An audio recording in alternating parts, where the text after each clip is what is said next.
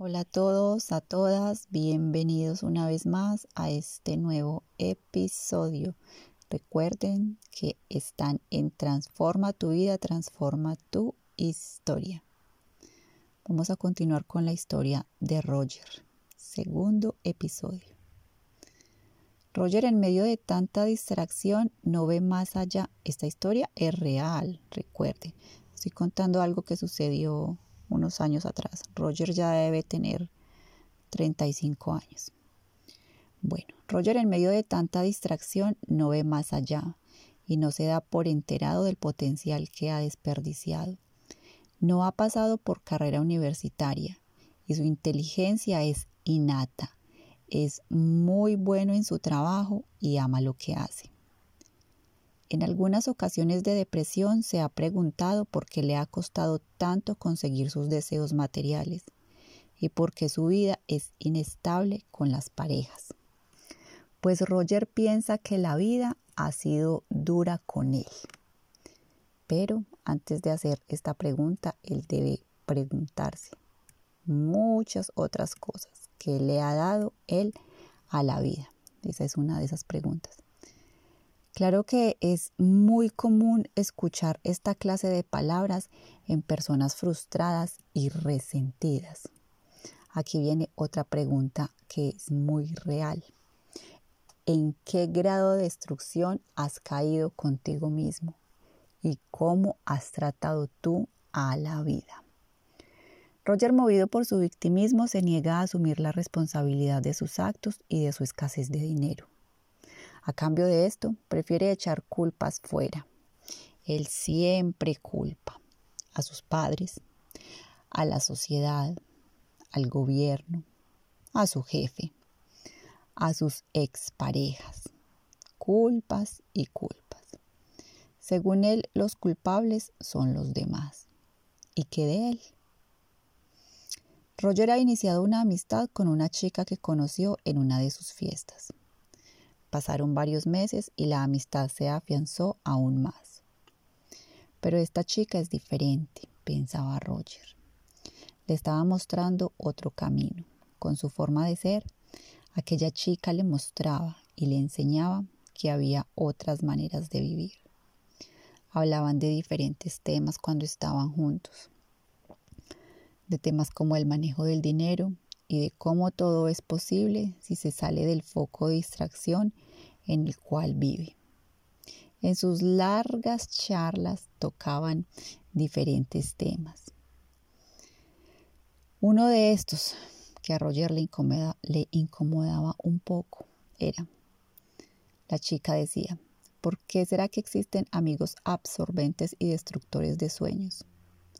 Son amigos solo para el desorden pues poco aportan al crecimiento y evolución, no suman, restan.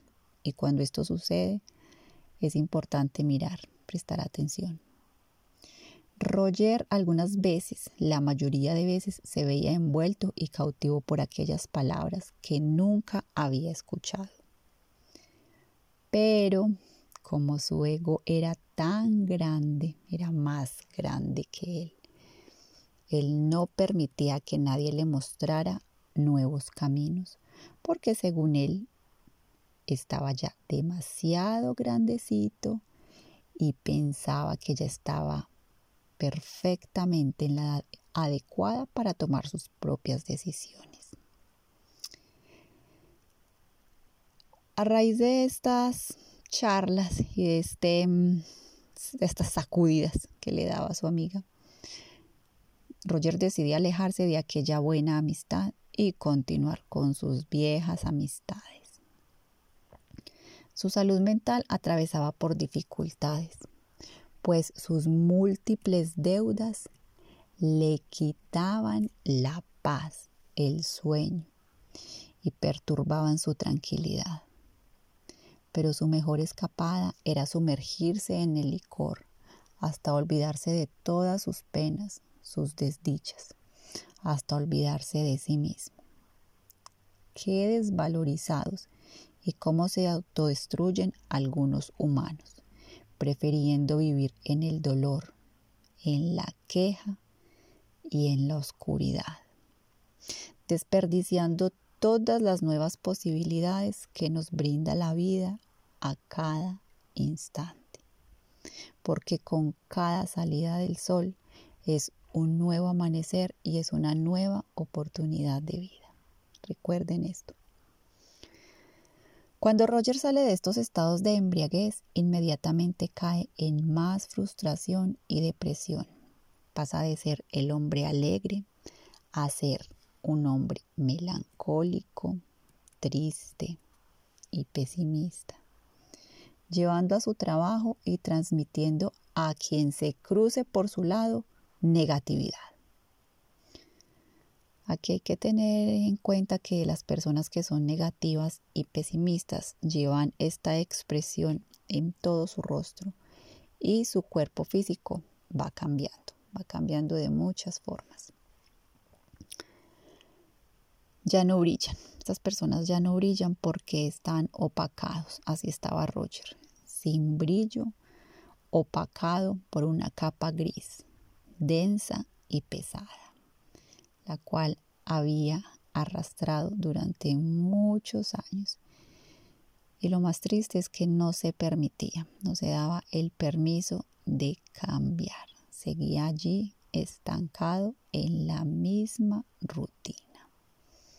Hasta un próximo episodio. Buen día, buena tarde, donde quiera que me estén escuchando.